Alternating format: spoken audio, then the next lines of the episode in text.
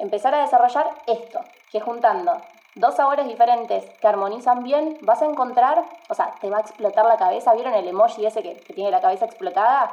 Eso es lo que a mí me gustaría transmitir en rasgos generales en este episodio.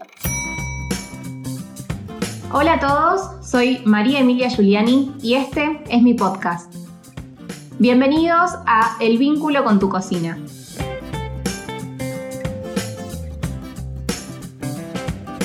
Bueno, ahora sí, por fin, el episodio número 6, después de, hablar un poquito en el episodio del jueves pasado, que te recomiendo que lo escuches antes de pasar a este, porque hicimos un ABC del, del vino, justamente para estar parados todos en los mismos cimientos, para poder pasar a este tema que para mí es uno de los más divertidos, porque es un tema que podemos empezar a poner en práctica a partir de mañana con platos de comida que cada uno haga en su casa cotidianamente porque hoy vamos a hablar de maridajes.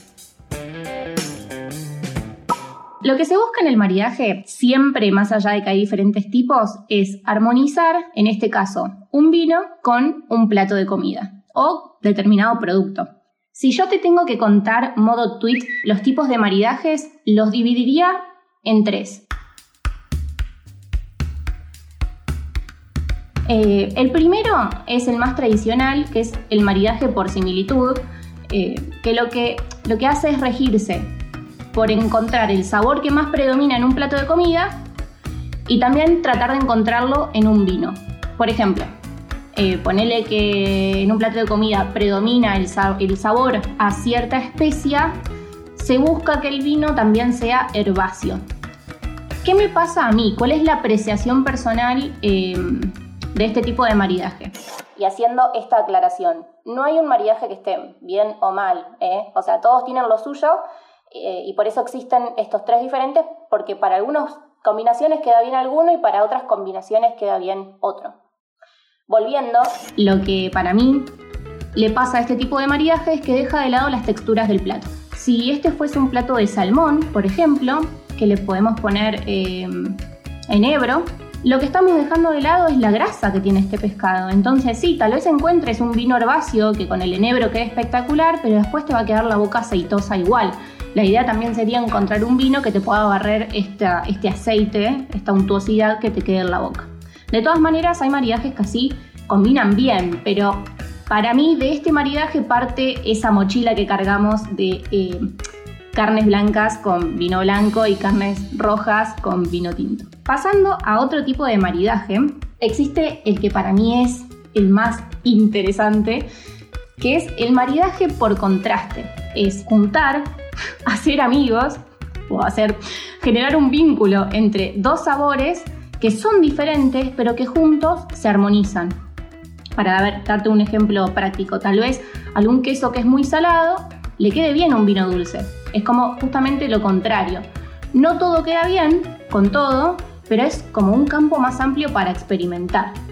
Lo que tiene de bueno este maridaje es que cuando vos logras encontrar la armonía entre dos sabores que son contrarios, son diferentes, juntos, te van a generar un sabor que es completamente nuevo y diferente. Eso es lo que a mí me gustaría transmitir en rasgos generales en este episodio.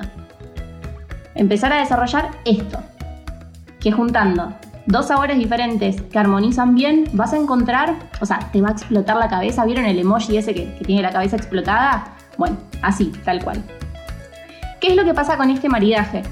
Es un poco más jugado porque para mí la mayoría de las veces es experimentar y a veces es una lotería dar en la tecla. Y también es más relativo porque depende totalmente de cómo cada uno perciba eh, los sabores. Lo que vamos a hacer con Guille es contarte algunos maridajes que hemos probado, que para colmo hay veces que se dan una juntada con, amigos y amigas, hay veces que te pasa, no sé, 5 de la mañana cuando de repente te antojaste de comer un chocolate y tenías un poquito de whisky servido. Situación cotidiana de María Emilia, no, no, tampoco tanto, pero sí puede pasar.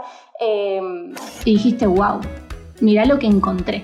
Entonces, desde, la, desde el conocimiento que se adquiere con la experiencia, capaz que te tiramos algunos atajos, como te decía, para que dejen la tecla. Y si no, para darte curiosidad y que empieces a probar vos. El último maridaje que no quiero dejar de, de mencionarlo porque también me resulta interesante, nada más que es un poco más amplio, es el maridaje regional, que básicamente se rige por la ley de que los vinos de cierta región suelen armonizar bien también con su gastronomía y con la materia prima que se mm, siembra en la misma región.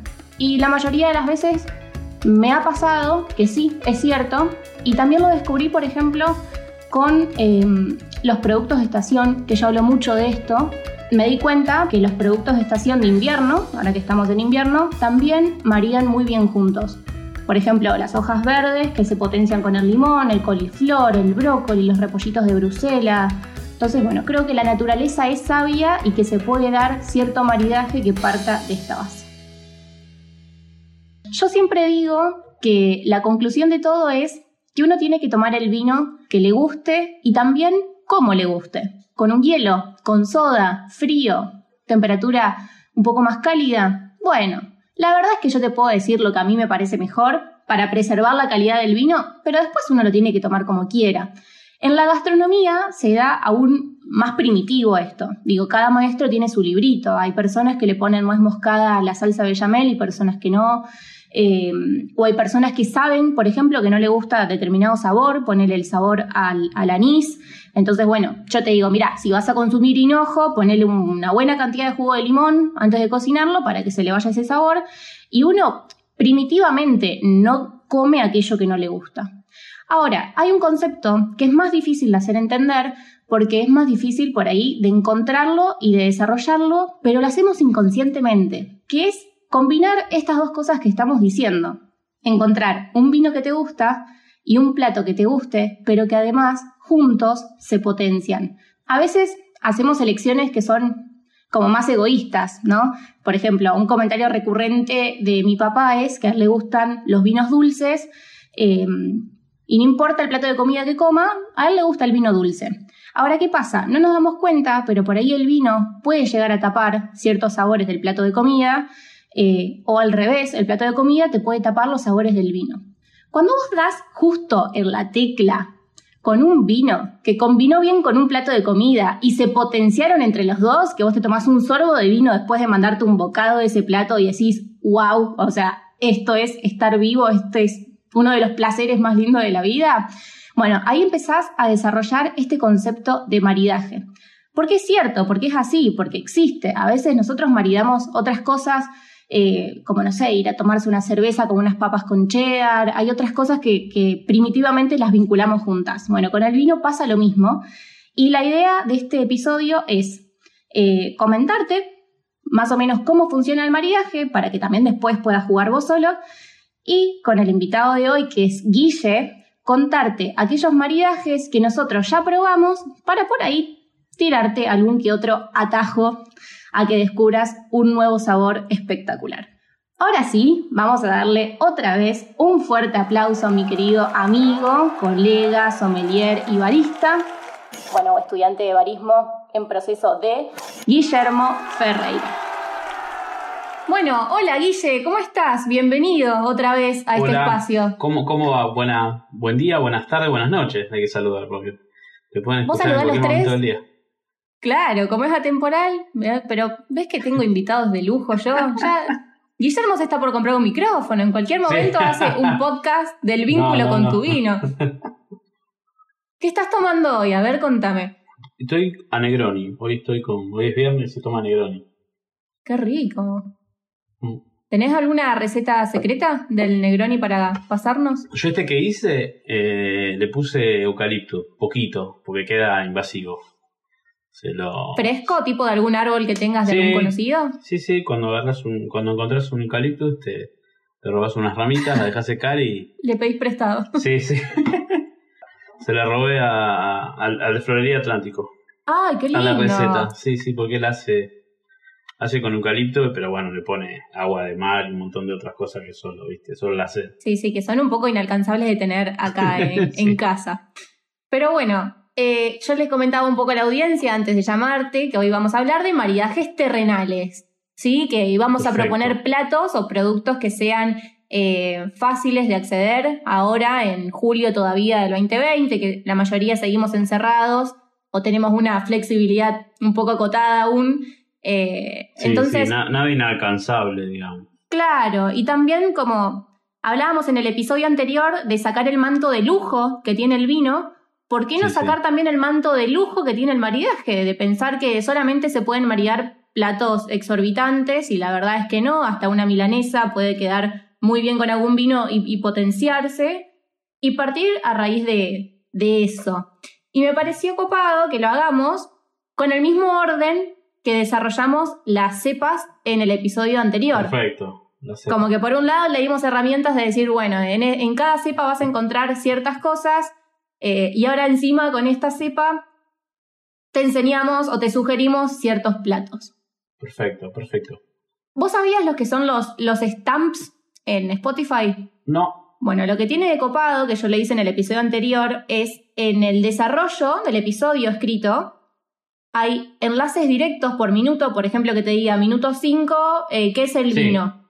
Entonces uno recurre al, al, episodio de una manera súper cómoda porque decís, a ver, hoy quiero eh, ir a comprar torrontés, a ver qué tenía el torrontés y apretás en el minuto y justo te estoy explicando eso. Va, a salir como una guía. Claro. Y en este episodio también lo vamos a hacer. Muy bueno. Eh, entonces, para avisarle a la audiencia que si hoy tuviste ganas de ir a comprar torrontés, apretás el stamp y Guille te va a estar comentando cuáles son sus maridajes sugeridos. Perfecto. Muy buena idea, muy buena idea. Así que bueno, ¿te parece que arranquemos? Dale, perfecto. Bueno, como, como, como lo comentaste, es la variedad blanca que, que representa Argentina, es la nativa de acá. Y el torrontés, vamos con lo primero que, con torrontés y fiambres, que en la clásica picada de salame de campo y pan casero va, va muy bien, el torrontés, aunque uno asocia eso con el tinto, viste, ese prejuicio que ya lo mencionaste de, de tinto con, con carne roja. Bueno, el salame de campo va con el, con el torrontés. Bueno, también lo podemos eh, maridar con, con quesos. Eh, una idea, por ejemplo, después de, una cena, justo antes del postre, como, como creo que los franceses hacen eso.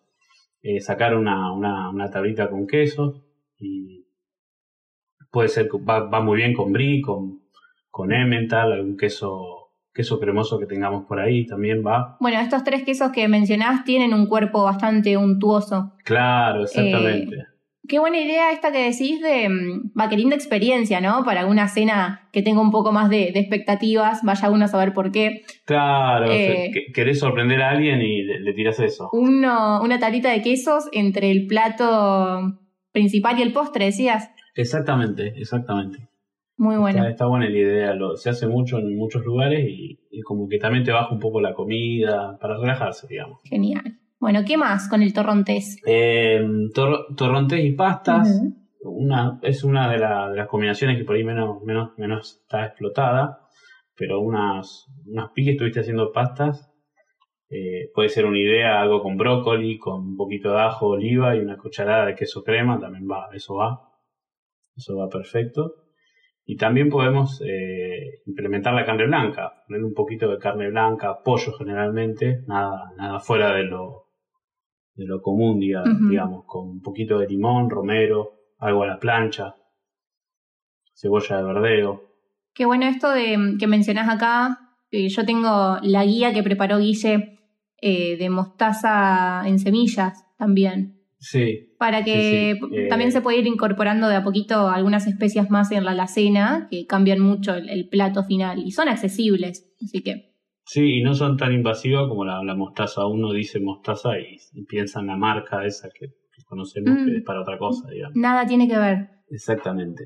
Me gustó esto que dijiste de las pastas y mencionaste alguna pasta con brócoli, por ejemplo, ajo, oliva, un poquito de crema, un poquito de queso, crema eh, porque justo estamos en invierno y los productos de estación son estos, tanto el brócoli como las demás crucíferas, por ejemplo coliflor o repollitos de Brusela, todo lo que sea así verde que acompañe con una pasta, eh, el torrontés lo potencia bastante, para mí, para mí. Sí, sí. Y bueno, saltamos con, para patear el prejuicio de, tinto con, con carnes rojas, puede ser un torrontés con carne roja, Apá. un bife angosto a la Qué plancha. polémico, qué polémico lo que estás diciendo. está bueno, pero está bueno patear un poco el tablero. Viste, es, es muy millennial Eh, un- este un bife podcast. A la plancha. Sí, sí, sí. Un bife a la plancha con un poquito de ají molido y bueno, unas papas hervidas con cáscara, un poquito de, de aceite de oliva y romero. Seguimos con el romero. Mirá, un plato que se puede considerar fuerte y lo estás maridando con un vino blanco. Exactamente, exactamente. Puede ir con, con un torrontés, con un torrontés. Muy bien. Y otra idea también muy buena que a mí me gusta es eh, con- el torrontés con pizza. Me gusta tratar de llevar los vinos a la pizza.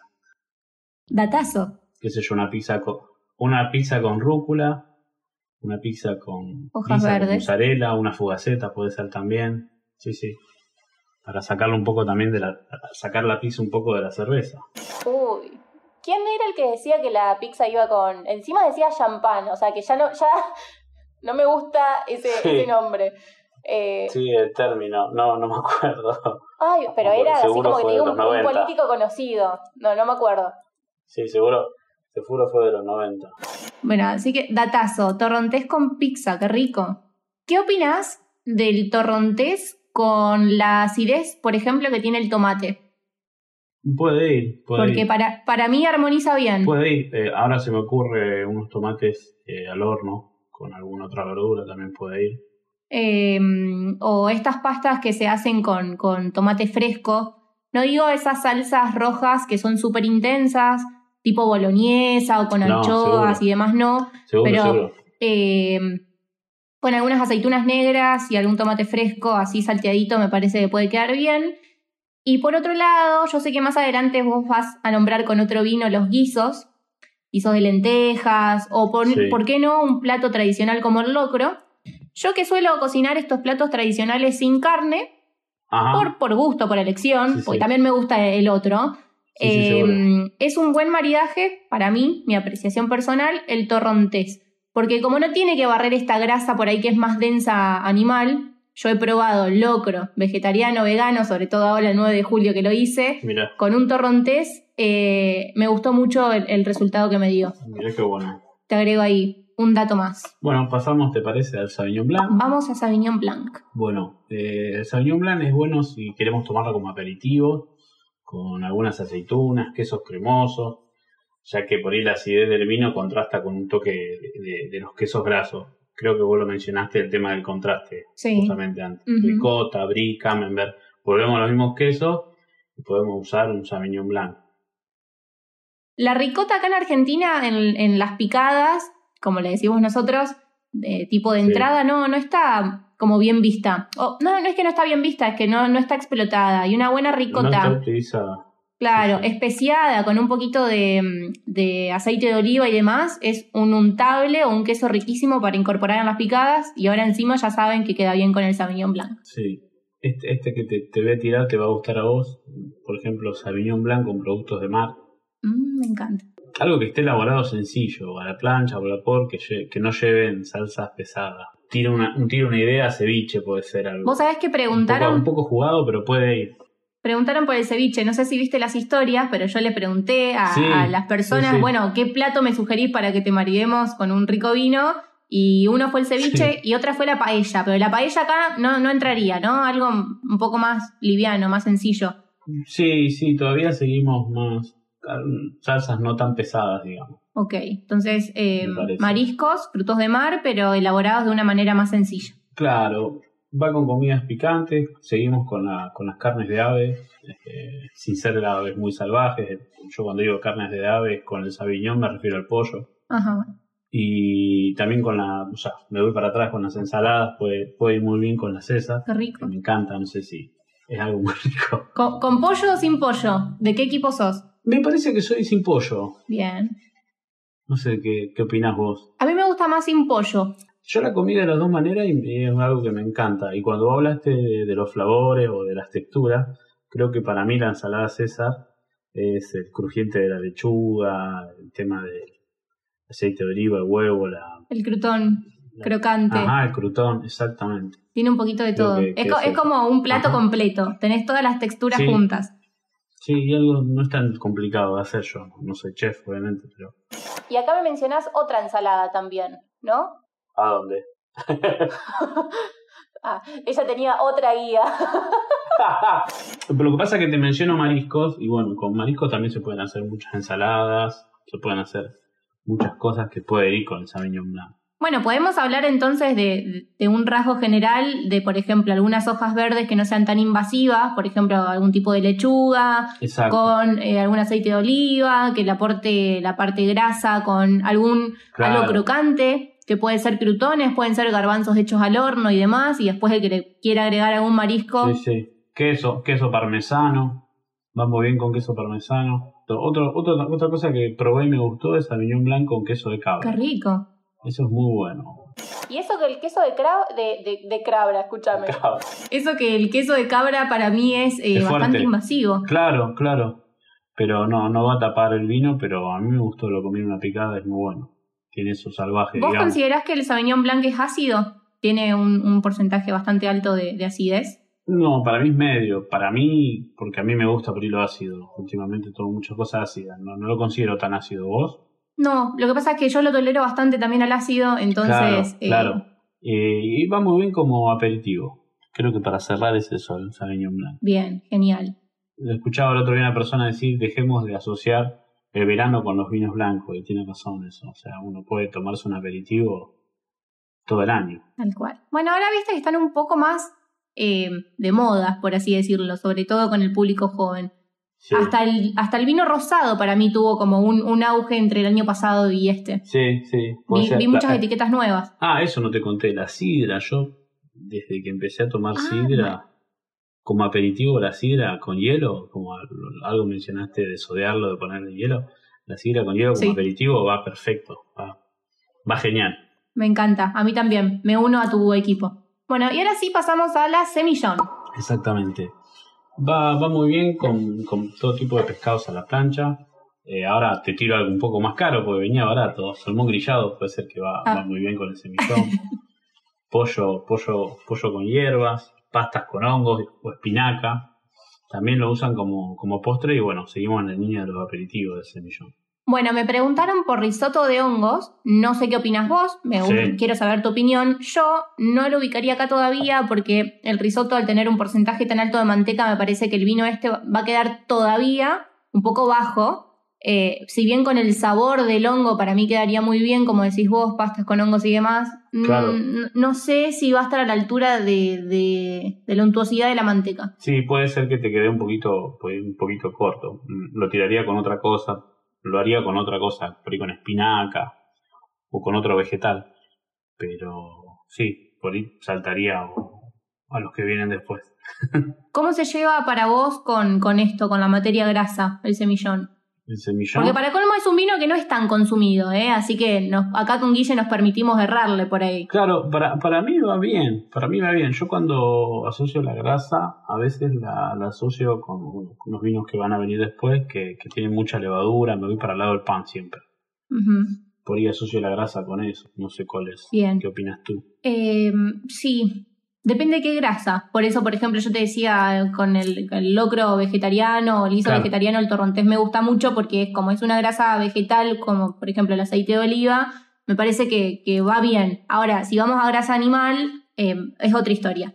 Pero bueno, mencionaste pastas con hongos, con espinacas, otros dos productos de estación. No sé si te diste cuenta, estamos justo en época de hongos y de espinaca, selga también, que me imagino que puede marear bien. ¿Qué onda este vino para el postre? Va, va para el postre. Se hacen muchas cosas de, semillón acá en Argentina y va a un postre no muy subido de, cosas, digamos, pero va con algo, qué sé yo, eh, ¿cómo se llama el postre que tiene queso? Oh, me van a matar. cheesecake. Para mí va con un semillón el cheesecake. Pero va con el cheesecake. Por ejemplo, eso es un postre que va va con ese vino. No, es complicado. El tradicional, cheesecake de frutos rojos, por ejemplo. Exactamente, sí, sí. Perfecto. Bueno, y como aperitivo también puede ir, ¿o no? Sí, sí, la verdad que sí, va para, para, para tenerlo en copa, para tomar, para charlar, va. Perfecto. Vamos con la última cepa eh, blanca. Dale, acá vamos a saltar al, Chardonnay. Vamos con la Chardonnay. Eh, vamos a hacer un, un stop ahí porque Vamos a hablar de los espumosos. Yo sé que te gusta el tema, que es complicado y vos querés tirar, querés que armemos quilombo y está bueno eso. ¿Qué, qué opinas? Porque el ¿Qué Chardonnay... término? ¿Eh?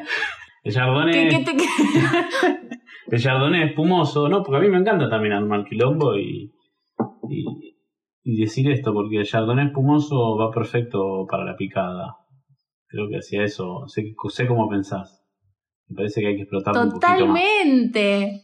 Sí, sí. Esto parece natural, gente, Sí. pero ya lo hablamos con Guillermo fuera del aire, sin querer.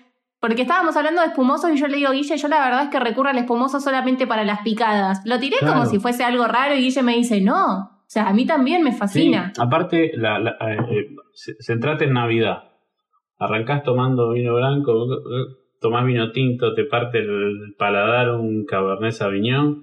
Y Sí, después con todo eso dulce te tomás un espumoso que no tiene nada que ver. Es No. mejor tomarse un whisky. No. Y, y hace 40 Eh, grados a la sombra, ¿viste? Bueno, igual los platos que también consumimos en Navidad son re de invierno. Es Sí, como que tenemos tradiciones que no tienen como un sustento, un argumento que lo avale. Sí, sí, de- deberíamos estar comiendo pan dulce ahora. Claro, frutos secos, grasos, todos productos más de invierno, pero bueno. Así que bueno, Todo volviendo culpa de Coca-Cola, Todo- ¿te diste cuenta? sí, sí. Volviendo al Chardonnay, bueno, nos tiramos con, con pescados blancos, y grillados y ahumados, Pescados blancos. mariscos, carnes blancas, pollo, pollo asado, va con el pollo asado, va con las pastas, va con la crema. Pará, Sí, un stop. Me dijiste pescados, pero es la primera vez que me decís pescados grillados y ahumados. O sea que se banca ya una nota más ahumada exactamente. Y ahí donde hago hincapié el tema de la, de la levadura, del pan, de la grasa. Creo para mí, en mi opinión, está el Chardonnay que más pan tiene y va, va muy bien con, la, con el pan. Va muy bien con el ahumado, va bien con la levadura, eh, qué sé yo, va con, va con muchas Buenísimo, cosas. para asociar. Sí, sí. Bueno, si hablamos de cosas ahumadas, pero por ahí no estamos hablando todavía de una carne asada ahumada, me imagino algunos vegetales hechos a la, a la parrilla, eh, porque vos me mencionabas, eh, mirá, mirá, mirá cómo te quemo, platos vegetarianos. Sí. no, es, esa palabra no. Es un concepto muy más amplio en realidad. Claro. No, cuesta, cuesta salir de ese ABC y de esa casilla, cuesta mucho. Bueno, es que mm, cuesta dimensionar la- la cantidad de platos vegetarianos que se pueden elaborar eh, y que también requieren de esta, por ahí, de este maridaje un poco más eh, selectivo o exhaustivo. Porque, a ver, yo te estaba por nombrar vegetales asados, pero no cualquier vegetal asado para el chardonnay. De la misma manera que estamos diciendo pescados blancos, Sí. mariscos, carnes Ave- blancas. aves con salsa a la crema. No te tires a asar una berenjena, por ejemplo. Claro, claro, claro. Un zucchini, que es súper sutil. Sí, sí. Eh, hasta te diría que alguna calabaza que tiene alguna nota dulce también. Calabaza, zapallo, eh, las cebollas. Sí, inventar algún ratatouille con lo que tenés y que no, no sea muy elevado y que puede salir muy bien para acompañar otra cosa. Exactamente. ¿Qué más? Y nada, por último, bueno, el tema de lo que es, lo que es espumoso, lo que, lo que hablamos antes con el Chardonnay, que nos tiramos a, volvemos a la picada, es como que todo el tiempo vamos y venimos y, nos vamos a los salames, ¿viste? sacamos un poco la, la estructura del vino blanco con cosas blancas y nos tiramos a picada, que la picada argentina, vos lo sabes bien, tuviste el mismo profesor que yo, siempre dice eso, la picada Sí. argentina es re jodida y es re pesada y Sí. lo tenés que, lo podés tomar con un espumoso de Chardonnay tranquilamente. Queso. Lo podés tomar ¿Por qué eso te iba a decir? Recordarle a la audiencia que se puede haber olvidado por qué estamos mencionando al espumoso en la cepa Chardonnay. porque el Chardonnay es la principal uva con la que se hace el vino espumoso. Muy bien, 10. Sonó re escuela eso. Son, sí, sonó muy, muy robótico, pero sí, es generalmente con la uva que más se elabora. Además, tipo, está rinconé.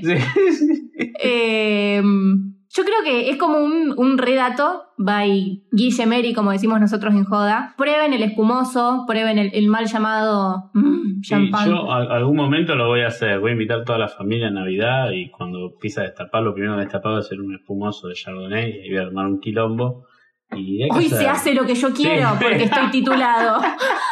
Tal cual, sí, viste, me van a mirar raro, va a estar bueno. O como lo que te decía de la sidra, viste que la sidra se tomaba al final de la comida y la sidra como aperitivo, para la picada es buenísima. Y una sidra berreta. Yo creo que se invirtió mucho en hacer sidras de mejor calidad. Ahora hay, eh, yo que trabajé mucho tiempo con una cervecería, eh, hay eh, barriles de sidra artesanal con notas muy interesantes, frutos rojos, manzana. Sidra de barril, la pinta, la pinta de sidra de barril lo toman en Europa como acá se toma la pinta de cerveza.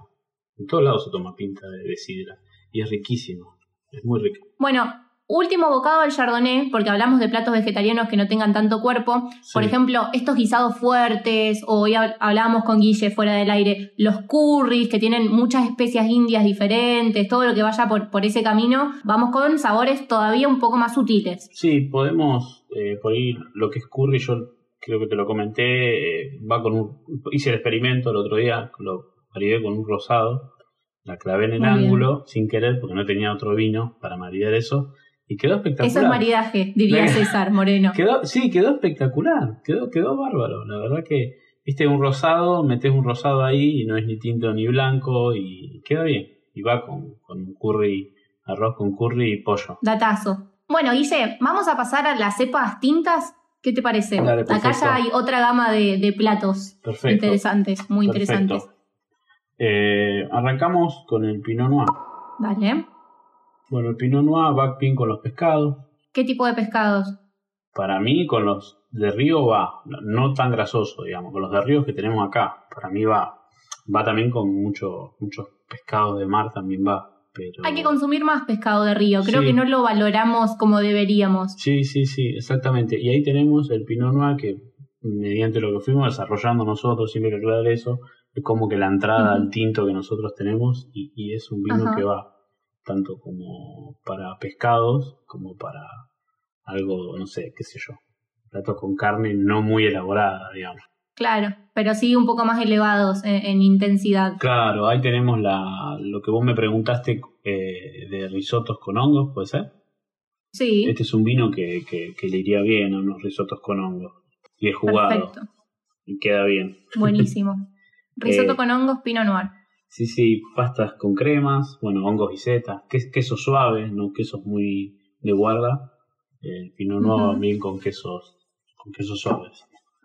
Perfecto. Pastas que no tengan tomate. Pero estamos hablando de cremas, estamos hablando ya de manteca en el risotto, o sea que está, ya empezamos, empieza a barrer un poco más la untuosidad. Claro, también lo engancho con, con, los vinos que vimos blancos y una, una por ahí una pasta no muy, con una crema no muy elaborada puede ir con un pino noir tranquilamente. Bien. Una, una, crema eh, suave, una salsa suave. También puede ir muy bien este, este vino, esta cepa en realidad, eh, con este tipo de guisos que decíamos hoy vegetarianos Sí. Eh, o típico locro vegetariano también. Eh, y se puede empezar a jugar un poquito más con las especias, ¿no? Yo creo que a medida que va creciendo el vino en intensidad, se va bancando la identidad por ahí más, dominante de ciertas especias. Y la verdad es que los guisos son una receta base de vegetales, alguna cereal, algún cereal o alguna legumbre, y después se le da la identidad que uno quiera justamente con las especias. Entonces, bueno, si hiciste uno más liviano, el pinot con una, con una empanada muy fuerte va, va muy bien. Con una empanada, por ejemplo, tipo humita, que estamos hablando de algo que ya es cremoso, pero que tiene identidad, que tiene pimiento. Sí, va perfecto. Va, perfecto. Y es un plato tradicional también. ¿Sabes? Yo no lo sé, ¿eh? por, por, eso me tiro la pileta. ¿Qué onda el Pinot Noir con lo dulce? No, eh, yo asocio porque lo usan para cortes junto con el Chardonnay justamente para hacer espumoso. Yo, yo, experimentaría con un espumoso y también con un Pinot Noir, ¿por qué no? Genial. Porque hay que experimentar, mm. sí, sí. Bueno, eh, yo mencionaba esto, de que el mariaje también es experimentar. Y es muy perfumado el Pinot Noir, puede ir con algo. No, no, no, no se me ocurre nada ahora, pero puede ir, ¿por qué no? No sé por qué, capaz que la estoy pifiando. Ahora que estamos en épocas de, pomelo, por ejemplo, que tiene como esto, es un cítrico de los más especiados que, tenemos, y que se hacen muchas cremas de pomelo o este postre que vos mencionabas tipo cheesecake. Eh, hay hasta eh, cremas heladas que no llegan a ser helado de pomelo, que se sirven entre también, entre el postre que suele ser más dulce y el último plato salado de, comida. Me, me parece que podría quedar bien con el pinot. Puede ser, sí. Puede ser alguna, alguna tarta con una base de, manteca. ¿Vas por ese lado? Claro, tal cual. Y esta crema que te digo un poco más, más cítrica. Sí, sí. ¿Vamos con el segundo? Perfecto. ¿Qué tenemos? Merlot. A ver, desarrolle, señor juez. Bueno, tiro, por ejemplo, el Merlot va muy bien con, con carnes como de ternera y de cordero, casi de cualquier estilo, la parrilla, en guiso. Ahí meto el guiso que, que venías hablando. Ahora te tiro un guiso con carne. Acá metes el, el tradicional guiso de lentejas. Exactamente. Eh, quesos de pasta dura, ya nos vamos a unos quesos mucho más, con mucho más cuerpo, por así decirlo, el Gouda, parmesano, cremoso. También puede ir el, camembert o, el, queso azul también, que conocemos bueno, el queso azul tiene mucha identidad. Sí, lo que más llamamos Roquefort. Mal llamado Roquefort, otra que, que champán. Sí, sí, sí, pero es la costumbre, es la costumbre, la costumbre que nos queda. Es la eh, costumbre, pero igual yo ya, ya no, no lo digo, tipo, Roquefort. Y si la escucho una amiga, le digo, queso azul. Claro, claro. Pero igual se entiende. rompe se hace entender, sí, sos jodida. sí, sí, sí, tal eh, cual. También lo puede ir con el pollo. Puede ser a la brasa, al horno, ya nos vamos un poquito a nivel de cocina. Exactamente. Setas silvestres, eh, cerdo, en lo posible solomillo, el solomillo va muy bien. Eh, el salmón o el atún a las brasas, algo un poquito más, más cocinado o elaborado, veníamos hablando algo a la plancha, ¿no? Dije, ¿dije bien. Así, va muy bien con las aceitunas negras. Sésamo. Sésamo, exactamente. Cardamomo. Eh, leyendo tu vida, ¿eh? Sí, no, yo no, te puse, no, pero te puse por ahí unos descriptivos, como vos mencionaste antes, eh, de asociar. Tiene mucho tomillo, tiene menta, tiene romero. Siempre podemos ponerlo con, con algo que tenga que contenga esos escriptores, digamos. Bueno, y mencionás, por ejemplo, Claro, y mencionás carnes que ya tienen mucha más identidad, la ternera, el cordero ni hablar, eh, que se suele utilizar el tomillo, el romero, por ejemplo, para cocinarlas. Entonces es importante esta asociación de carnes que son un poco más dominantes con este tipo de, especias, ¿no? Porque después la audiencia va entendiendo por qué camino vamos y lo puede ir asociando con el plato de comida que después elabora en su casa. Claro, claro, claro. Quesos de pasta dura, dijiste también. El parmesano, que también es súper salado. El camembert, que aunque es bastante untuoso, mantecoso, también tiene un... Es, fuerte, a eso iba. Sí, sí, sí es, fuerte. es fuerte. El queso azul, ni hablar. sí. Bueno, yo, yo, te entendí el punto, sobre todo de este vino, que yo no lo he tomado mucho, entonces era lo que menos tenía data de maridaje. Es muy bueno, y fíjate que también te hice la, la aclaración de que al tener té negro, café, chocolate, por ahí se, lo puede asociar con salsas para postres. Está bueno verlo con postres, sí, sí, ya empezamos a entrar en los postres con los vinos tintos, que es un, algo que no está muy explorado.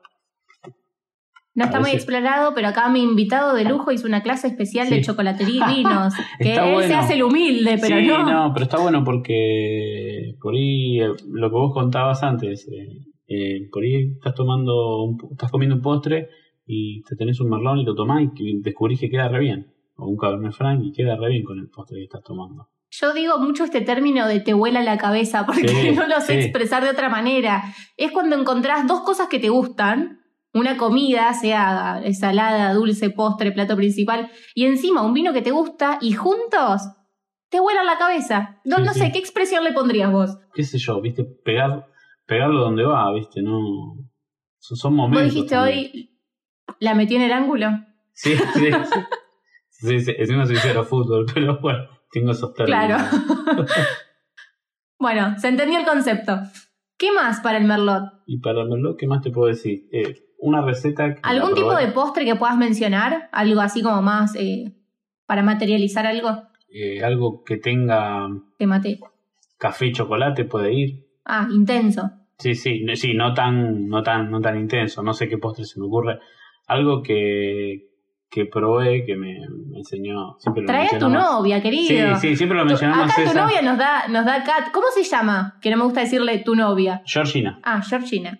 Algo que, que me hizo, una vez le, lo chicané a César y le dije que tenía un conejo en, en el freezer y me dijo, ¿sabes cómo lo tenés que hacer?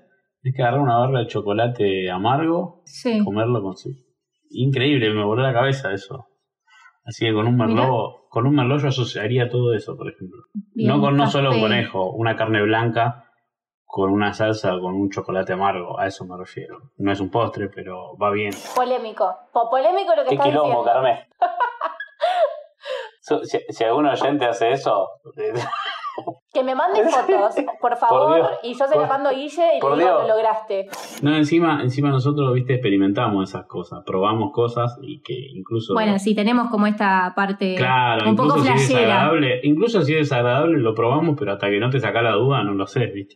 Y lo que pasa es que es también, eh, a modo de comentario lo digo, cuando uno se empieza a meter por el camino que quiera en, en esto del vino, sea porque estudiaste la carrera, porque empezaste a probar o porque empezaste a prestar atención eh, a cosas que antes no prestabas, los maridajes tipo que ya te bajan línea, Claro, te quedan como chicos. O sea, lo que vos en realidad querés empezar a hacer es a descubrir tus propios maridajes que se te pueden dar, como yo decía hoy, a las 5 de la mañana, como dice Guille, comiendo una barra de chocolate amargo con claro, un whisky, capaz. Eh, y hacemos esta flasheada justamente para dar la tecla, para que te huele la cabeza, para meterla en el ángulo, como dice Guille, y que después te podamos decir, conejo con chocolate amargo, tiro. Esa no la probé. Igual comer conejo me da una cosita. Sí, Mm, No, yo sí. hago referencia porque es una carne muy magra, pero por ahí hay muchas salsas que tienen, que tienen esos descriptores que te digo, que tienen café o que tienen eh, otras comidas que puedes ponerle esa salsa y quedan espectaculares. Va, va perfecto. Bueno, vamos con Bonarda. Eh, acá hago hincapié en, en vegetales grillados, que va muy bien con el bonarda. Para no decir Bien. comida vegetariana, A que mis está amigos, mal. mis amigues conscientes. Eh, pastas, va, con- va muy bien con las pastas, con legumbres, con las carnes asadas, va con la molleja y la carne de cerdo, ya nos ponemos más grasosos. Ah, me, me, me, me metiste de todo Sí, ahí, sí, pará. Sí, sí, es un, es un menjunje. Pastas, ¿qué tipo de pastas? Eh, acá sí se banca más alguna salsa más tipo estofado, ¿no? Algo que tenga un poco Sí. más de, Va de bien con una cuerpo. boloñesa, por ejemplo, carne picada, bueno, los vegetales que los puedas poner. Bien. Eh, va bien. Va bien con los quesos semiduros también. Eh, y el bonarda es muy bueno para las pizzas. Siempre me, me gusta maridar vino con pizza. Tipo jodido. ¿Para la pizza también? ¿Al- ¿Algún tipo de pizza en especial? Y a mí me gusta la, la, la pizza con. Primero, bueno, le podés poner lo, lo que se te ocurra, ¿no? Pero la pizza con. que les ponen los. Me comían las tortugas ninjas. Te vas a reír. no me sale el nombre. Ay, ananá. No, no, la, el fiambre este que se le pone a la pizza. Que es como nuestro salamín. Eh, sí. Eh, ay, pará, ¿cómo es el nombre yankee? Pepperoni. pero Y va bien con ese pepperoni. Va bien con una, una pizza con hongos, con un bonarda, queda muy bien. Es- El pepperoni es grasoso, sí, sí, intenso. pero ¿Se, ¿Te lo se banca? banca, sí, hay que ver la temperatura y eso, y bueno, experimentar también. ¿Por qué la temperatura? Explícanos. Por el tema de la grasa, lo que yo pensaba cuando hablábamos de postres y chocolate, tenés que ver que el vino no esté muy frío. Para esto es muy mío. Ver. que ver que el vino no esté frío para Sí. que no te, te enfríe el chocolate que tenés en la boca.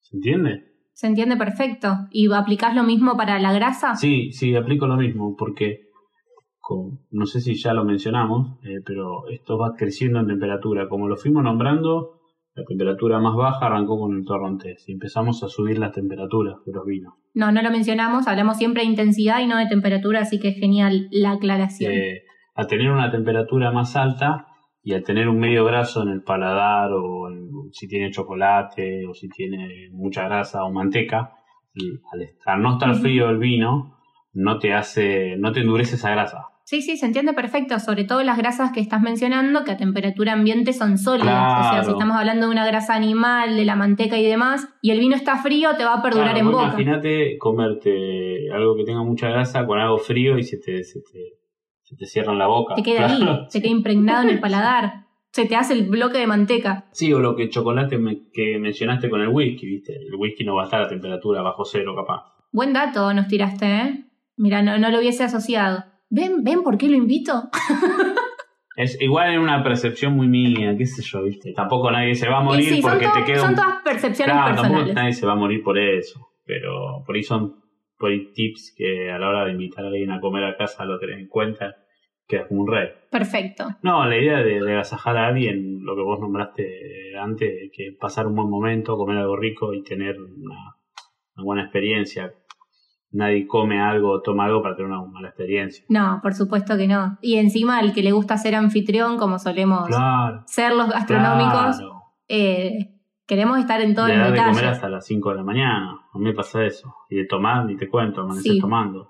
Todo, sí, y nos gusta esto, de estar en el detalle y que todo quede bien con todo, te- que tenga que ver la presentación con la bebida, con la temperatura. Somos, somos bastante. Por eso lo importante es probarlo, porque, por ejemplo, vos tenés un vino, tenés una comida, decís, bueno, esto lo meto con esto cuando viene mi vieja, tu vieja, aunque sea, quien sea, o quien persona que lo, lo querés agasajar y la idea es mimarlo.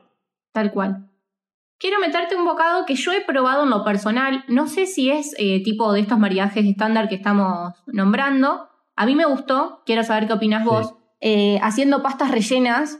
eh, sí, la verdad es que sí, más veggies. Me gusta mucho mm, combinar lo que es, por ejemplo, calabaza, zapallo, eh, con especias más dominantes como la canela, como el clavo de olor y demás.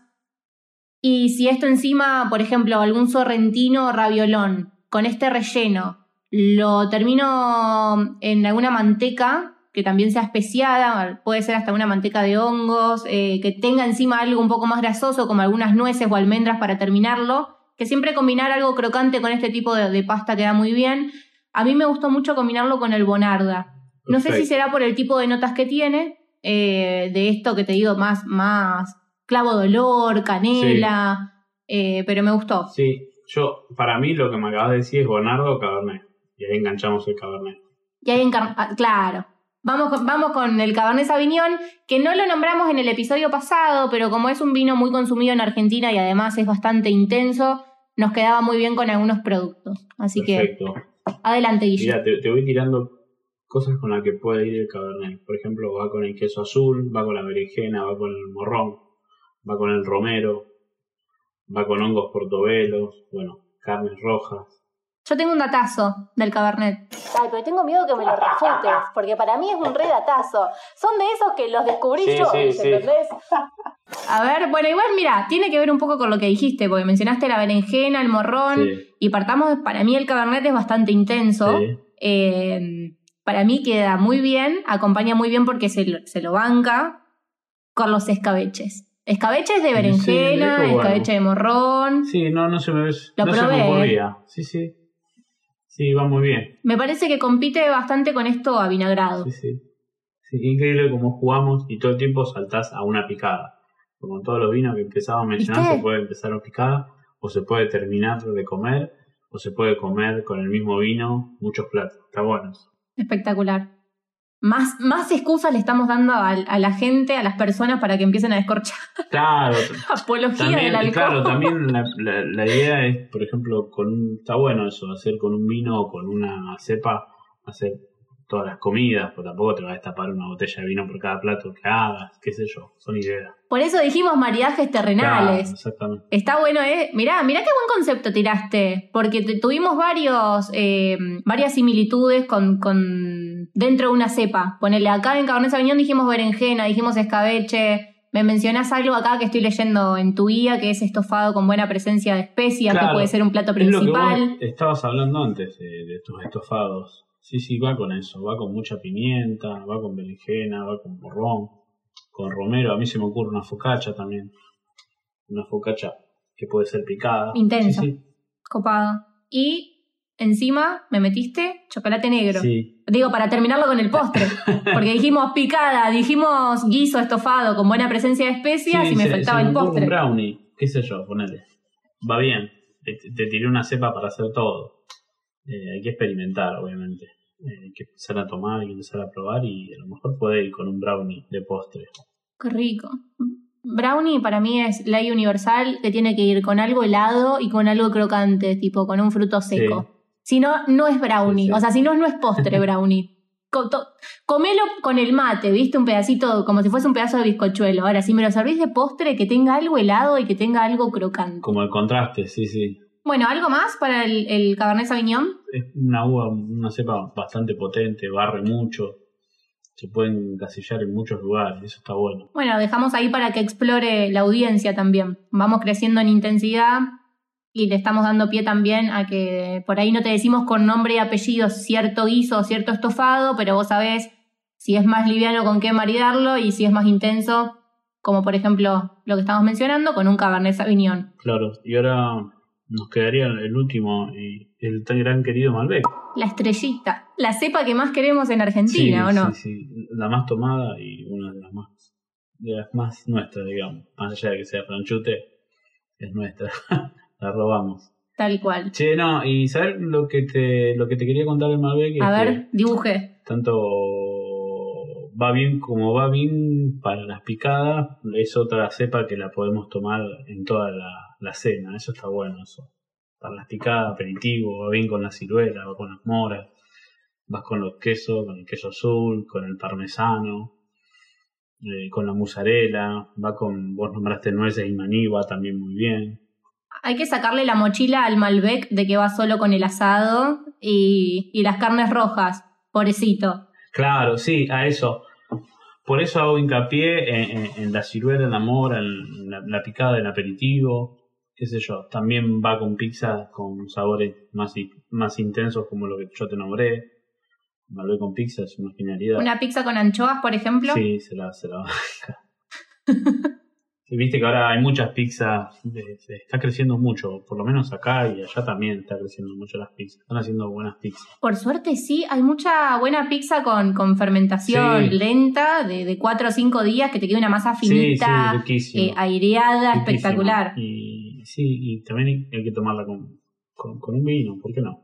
Obviamente no voy a decir carnes rojas. Tendrías que hacer un episodio que sea vino y pizza, porque veo que te fascina Sí. y que tenés, tenés mucho para Sí, desarrollar. pero aparte porque, Hacete un posteo en Instagram. porque aparte se lo, se lo encasilla con la cerveza, que no queda mal, pero como la pizza a lo mejor se le puede poner muchas cosas, no digo la napolitana, viste que tiene denominación de origen, pero acá a la pizza se le pueden poner muchas cosas, incluso lo que vos nombrás, eh, escuché una pizzería que hacen, va, va modificando su carta, depende de la, la estación del año y lo que tiene más fresco. Eso es genial.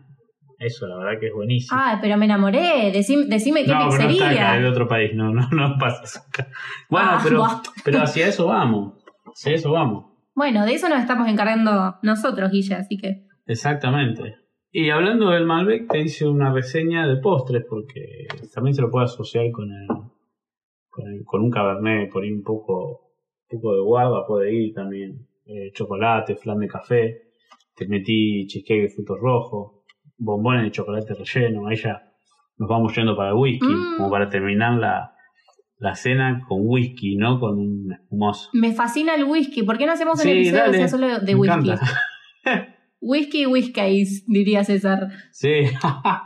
Pará, bombones de chocolate rellenos. ¿Algún relleno en particular? A mí me gusta un relleno que me lo han hecho de dulce de leche con whisky. Dale con el whisky. No, pero mirá qué loco eso de después tomarlo con un, con un Malbec. ¿Por qué no? Va.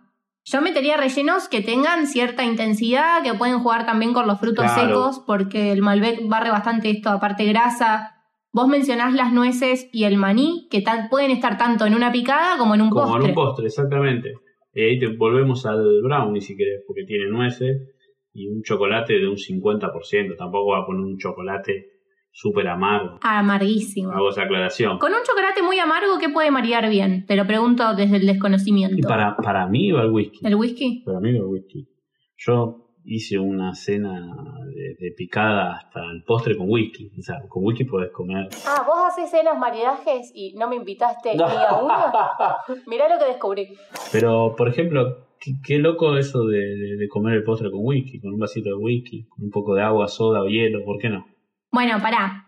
Eh, no sé si particularmente en mi familia, pero tipo eh, cognac, eh, algún tipo de brandy, sí, eh, eh, Sí, suelo ahí ver. es lo- ah, ¿En el postre o fíjate post? que te hago, te hago la aclaración cuando vos me, me decís coñac o whisky, estamos hablando de a lo mejor no enfriarlo mucho para que no genere lo que yo antes mencioné de la, de la manteca, de la, del chocolate, eh, pero a lo mejor se puede tomar un coñac, una copita de coñac y queda espectacular. Genial. Brandy, Ah, también. Eh, te iba a decir que me parece súper interesante cómo decidiste desarrollar los maridajes, que fue todo obra de Guille, eh, porque hay veces que no estamos nombrando nombres y apellidos de los platos, pero se entiende perfectamente el concepto que querés comunicar. ¿Y eso qué le da a la audiencia? Las herramientas para que después eh, elabore el plato que quiera y pueda acordarse de estos conceptos que dijimos, uy, más especias, menos especias, más grasa, qué tipo de grasa, animal, vegetal, que me perdure en la boca, qué temperatura. Y me parece mucho más enriquecedoras las herramientas que le estás brindando. Así Perfecto. que muchas gracias, Guille. No, por favor, por favor.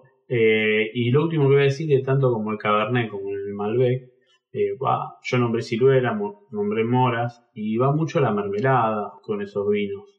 Es muy- se pueden hacer muchas cosas, tanto como para la comida si- y si bien para el postre también. Bueno, hay muchos platos eh, que tienen, o sea, platos salados me refiero, que van acompañados con alguna mermelada, alguna reducción de algún fruto rojo y demás, Sí, ¿no? una, te cuento algo, un amigo que tiene un restaurante acá en Rosario me mandó un dulce de berenjena para la picada con queso. Nunca había comido eso y es espectacular el dulce de berenjena. No sé si alguna vez lo probaste. Dulce de berenjena dulce, o sea, con azúcar. exactamente, exactamente. Es increíble, es riquísimo. ¿Y el de pimiento morrón rojo nunca lo probaste? Sí, lo probé, lo probé, muy bueno. Ese también está bueno, va con lo que estamos diciendo. Ya, a mí me quedó esto ya, bueno, finalizando un poco tema maridajes y hablando un poco más eh, al pedo, modo amigues, eh, me quedó un dato de picada que nos tiraron en el gato Dumas, que era un pedazo de, de pan, de un pan lactal, pero no como el que conocemos comprado en súper, una amiga súper esponjosa, más densa, Brioche, pues tiene manteca, tiene más manteca. ese mismo. Y le habían puesto un pedacito de Leve brush. Y el pepinillo, por favor. Y eso lo maridas con, con un champán y con un espumoso, perdón, y queda espectacular. Eso es genial, eso es genial. Eh, una tostadita con eso, con leverbush y un, un pedazo de, de pepinillo, eh, pepinillo en conserva. Sí, bien avinagrado. Con algunas semillas de mostaza puede ir bien. Con un espumoso, y sí, podés estar toda la noche tomando y comiendo eso. Lo hice, es increíble. La persona que escuchó este episodio del podcast y se animó a abrir un espumoso con una picada, quiero foto que me etiqueten a Guille o a mí. Y te juro que voy a hacer un hashtag que diga el espumoso dar las picadas. Sí, sí. Lo voy a patentar para que la gente lo pruebe. Sí, van todos lados, van, van todos lados. Se yo para el postre y qué sé yo. Son, son modas también. Muy versátil. Sí, sí, sí. Bueno, Guille, creo que tocamos bastantes ángulos, así que... mm, Es más, creo que mi- mientras fuimos desarrollando inconscientemente también nombramos todos los platos que me habían... Ah, tengo uno, uno que me quedó por fuera que me preguntaron varios. ¿Qué onda el sushi? ¿Sabes con qué se me viene a la cabeza? ¿Con qué? Con un chardonnay pero que tenga paso por madera. Sí, puede ser. Sí, sí. A mí me, Me pareció a mí en interesante. particular me gusta con, con algún vino blanco dulce, algún vino seco. Te voy a decir una cosa. En Chile, estando en Chile, una amiga me hizo tomar, me hizo comer sushi con eh, zumo de durazno. Es un jugo de durazno. Y me encantó esa combinación. Voy a decir una boludez, pero es así. ¿Sin alcohol? Sin alcohol, cero alcohol. Te estoy hablando cero alcohol. Bueno, eh, me imagino que lo podemos vincular con algún vino blanco que tenga la nota de durazno. De durazno, ¿Por qué no? sí, exactamente. Pero el vino blanco, blanco dulce o blanco seco para mí va con el sushi. Perfecto. Bueno, Guille, ¿algo más que quieras agregar? ¿Al- ¿Algún maridaje así que por ahí no esté dentro de estos que nombramos, pero que digas, lo probé y me voló la cabeza? Eh, ay, espumoso con milanesa creo que era uno que teníamos ahí guardado. Me estás jodiendo.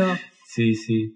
¿Milanesa con puré? ¿De Sí, papas? Sí, va muy bien. Ah, pero qué nivel. Te estás comiendo una milanesa con un espumoso. Medio una burla, medio una burla y medio una verdad también. Era una joda y quedó, digo yo. Sí, sí. Pasa que nadie se anima al comerse, sí, al comerse una, una milanesa. Reivindicando el espumoso con Guillermo Ferreira. Genial. Bueno, Guille, te súper agradezco una vez más, tanto como en el episodio anterior como este, siempre súper predispuesto y además, No, por favor. un laburo hiciste con esta guía. Mira, me la voy a dejar de No, machete. pero está bueno hacerlo para tener en cuenta. Hay mucho, hay mucho para comer, hay mucho para tomar. Eh, cuando pase todo esto, Sí, desmitificamos bastante. cuando pase la cuarentena, cuando tengan que agasajar gente, está bueno ir para hacer una, una buena cena. Bueno, muchas gracias otra No, vez. Espero vos. que te hayas sentido cómodo. Que te haya servido, aunque sea para refrescar los Sí, conocimientos. obvio. Viste que está siempre bueno meterle un poco al, al estudio para. Obvio, perdón si, si me faltó algo, pero bueno, ahora no, no recuerdo. No, para nada. Y somos humanos. Así que seguramente nos faltaron cosas a los dos. Bueno, Guille, beso grande. Bueno, un abrazo, saludos a todos. Chau, chau. Nos vemos. Chau, chau.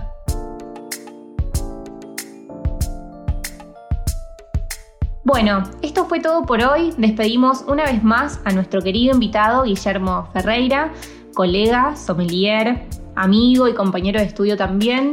Y le agradecemos nuevamente porque gracias a él y a la guía que elaboró para este episodio pudimos desarrollar diferentes conceptos alrededor del maridaje. Uno muy importante que era sacarle el concepto de lujo que hay alrededor de él. Eh, hablamos de maridar diferentes vinos con pizza, con milanesa con puré, con platos tradicionales. Eh, hablamos de platos con nombre y apellido, platos muy específicos y también hablamos de rasgos generales de los platos, si son más picantes, si son calientes o si se sirven fríos, si son grasos, de dónde viene la grasa, si viene de una grasa animal o una grasa vegetal, para que justamente si dejamos algún plato por fuera, que seguramente lo hayamos dejado, tengas las herramientas para eh, poder elegir un rico vino que lo potencie de igual manera. Como, bueno, uy, mira, Guille y Mary dijeron que los platos donde predomina tal especia queda bien con esta cepa. Y vos de repente te encontrás en la cuarentena haciendo un plato que tiene esa especia y tenés ahora un pequeño eje para seguir. Así que de mi parte agradecerles como siempre que estén del otro lado escuchando. Eh, es una hermosa excusa poder hacer el podcast para refrescar y retomar un montón de, conocimientos profesionales que nos gustan y contarles que por unas semanitas vamos a despedirnos de los episodios. Vamos a hacer una pequeña pausa porque en María Emilia Giuliani estamos cocinando otro proyecto que está en el horno, que también requiere tiempo, energía y por supuesto mucho amor. Así que mm, estamos en esa, dividiéndonos. Eh, no va a faltar mucho para que volvamos a estar otro jueves con copita de vino en mano, charlando de diferentes vínculos que nos conectan con nuestra cocina. Como siempre, más rico, más variado y más consciente. Un beso grande a todos. Bien, esto es todo por hoy. Los espero todos los jueves con un nuevo episodio y con un mate o una copita de vino en mano. No te olvides que esto no termina acá, la seguimos por Instagram, arroba María Emilia Giuliani, todo junto, así me encuentran, donde seguimos interactuando y también me proponen diferentes tópicos que les interesan para que charlemos en este espacio. Como siempre, suscríbete y compartí este podcast, así somos cada vez más los que comemos rico y consciente. Un beso grande a todos. El vínculo con tu cocina es una coproducción entre María Emilia Giuliani y Madercaster Media. Idea original, María Emilia Giuliani. Edición y musicalización, Madercaster Media. Diseño gráfico, MS Comunicación.